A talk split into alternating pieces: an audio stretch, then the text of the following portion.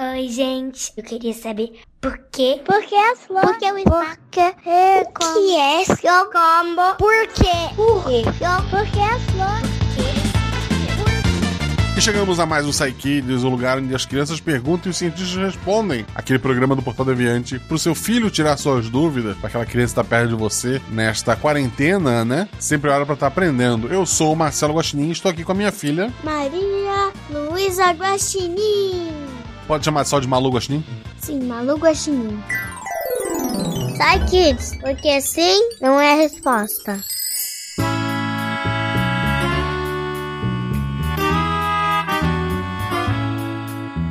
E estamos aqui para responder as perguntas de vocês aí. E a primeira pergunta. É da Sofia, de 5 anos. Vamos ouvir a pergunta dela.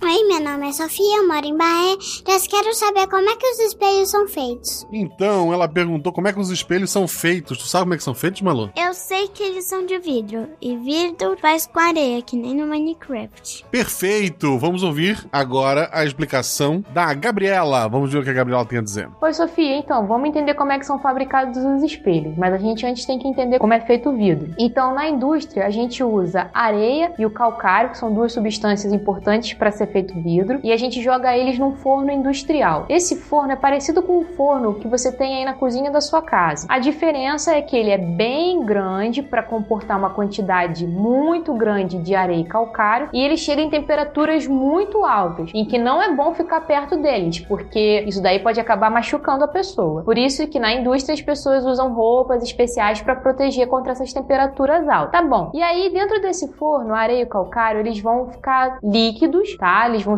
vão acabar derretendo e aí depois eles passam numa máquina que vai resfriar essa substância líquida, que vai começar a ficar na forma de uma pasta. E para você ter o espelho, você precisa que o vidro seja muito perfeito. Ele tenha a superfície muito polida, muito lisa, entendeu? Porque senão não vai ficar é legal o seu reflexo. Então, é, passa nessa máquina, eles fazem esse polimento, deixa tudo retinho, da mesma espessura. E aí em seguida você tem que fazer o que? Esse vidro que está transparente, você tem que fazer com que ele fique meio prateado para gerar um reflexo e você poder se ver, correto? Então, aí eles jogam uma substância que se chama estanho, tá? E ele vai ajudar a segurar no, no vidro um, uma substância que depois é o nitrato de prata. E o nitrato de prata, pensa como se fosse prata, tá? E a prata, ela é o que? Ela é meio metálica, certo? Se você olhar um objeto prateado, você vai ver que tem um reflexo. Então eles usam essa, essa prata muito especial, que ela vai conseguir dar um reflexo muito nítido, muito visível das pessoas, dos objetos. E para ela também ficar ali grudada na superfície do vidro, eles passam depois uma tinta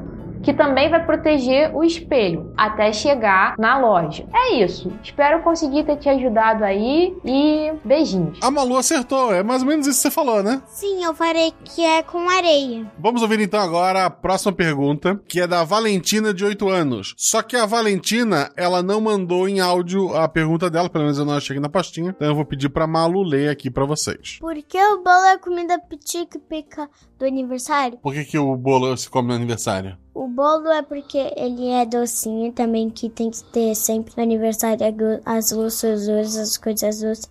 E também tem que ter também uns, umas coisas salgadinhas, uns salgados. E, tam, e, e, deve ser porque ele é grande, então pode para todo mundo comer, né? Todo mundo comer o bolo. É delicioso, tem de morango, chocolate, cenoura, um monte de sabores. Qual, qual o seu bolo favorito? Morango. Mas vamos ouvir a resposta da nossa amiga Isabela. Oi, Valentina. Vou te contar que eu gostei tanto da sua pergunta que eu fui pesquisar mais sobre bolos e aniversários para trazer uma resposta completa para você. Segundo os registros históricos, a tradição de comemorar aniversários é muito antiga, da época dos romanos, há mais de 1800 anos atrás. Mas os bolos são, na verdade, uma invenção de um outro povo da antiguidade, os gregos. Eles acreditavam que existiam vários deuses e deusas, cada um cuidando de uma coisa diferente. Uma dessas deusas era Artemis, que cuidava da fertilidade, que significa conseguir gerar a vida. Para tentar agradar a deusa, os gregos faziam uma massa parecida com o bolo que a gente tem hoje em dia, sabe? Mas que era na verdade uma mistura de pão e mel e sempre tinha o um formato redondo para representar a lua. E eu vou te contar mais. As velas também são invenção dessa época. Sabe quando você sopra uma vela e sobe aquela fumacinha?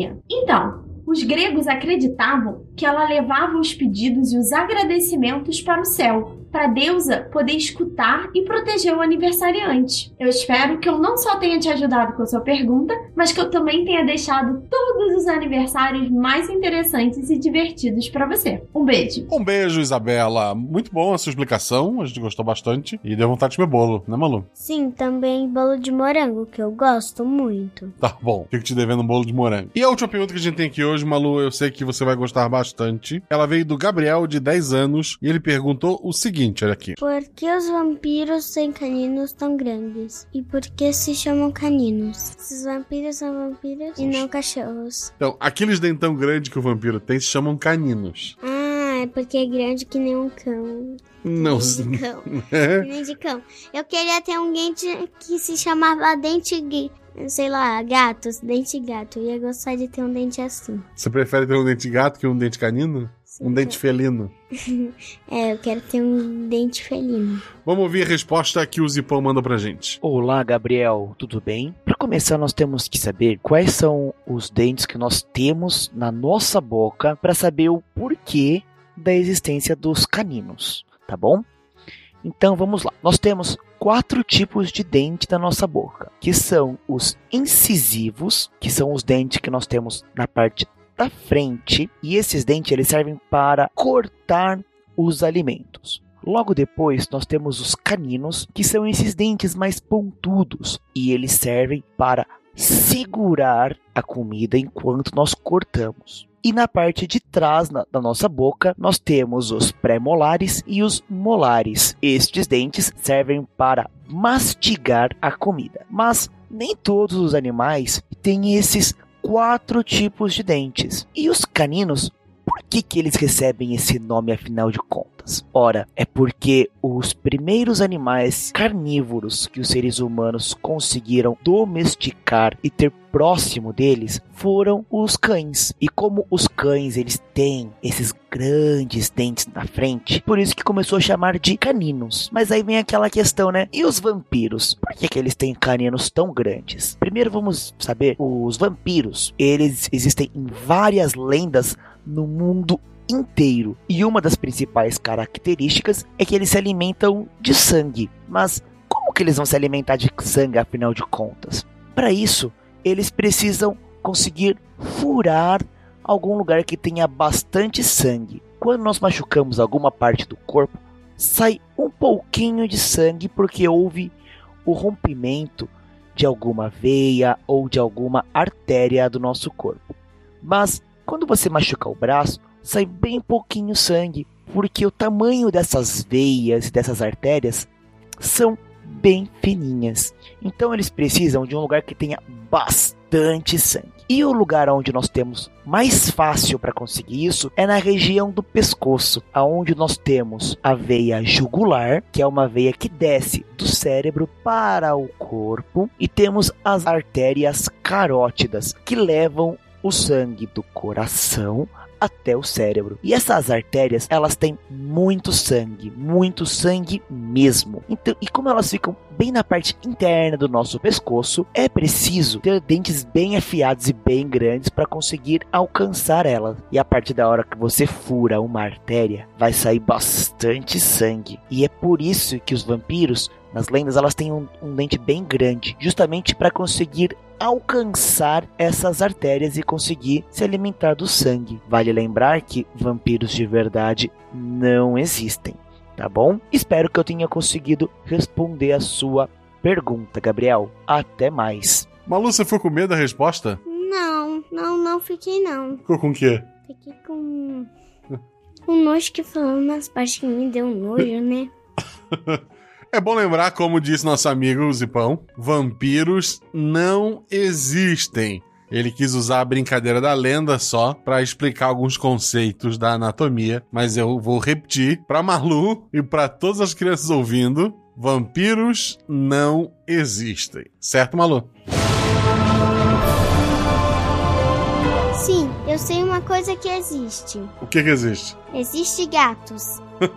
ok. Então, pessoal, um beijo para vocês. E tchau. Espero que tenham gostado. Se você quiser mandar perguntas da sua criança, manda para contato@deviante.com.br ou então se você faz parte de algum grupo de apoiador de, de padrinhos, manda lá no nosso, no nosso WhatsApp se você tiver acesso no nosso Telegram. A última pergunta do Gabriel, ela estava marcada na planilha como existindo áudio, mas eu e a Malu não encontramos. Então se aconteceu de, do, do Gabriel ter mandado áudio e a gente não encontrou, e daí a Malu leu a pergunta dele, manda a próxima pergunta pra gente, tá? É, muito obrigado a vocês todos que, que mandaram perguntas. Não deixe de mandar perguntas, porque a ciência é feita de porquês. Malu falando tchau. Tchau, Guaxinim. Tchau, Maluzinha. Tchau do Guaxininzinho pequeno. Não era gato?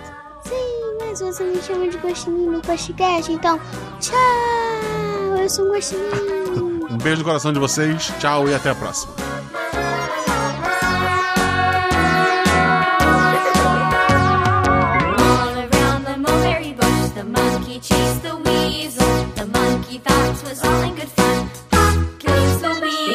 Hi, kids. Descubra o mundo perguntando.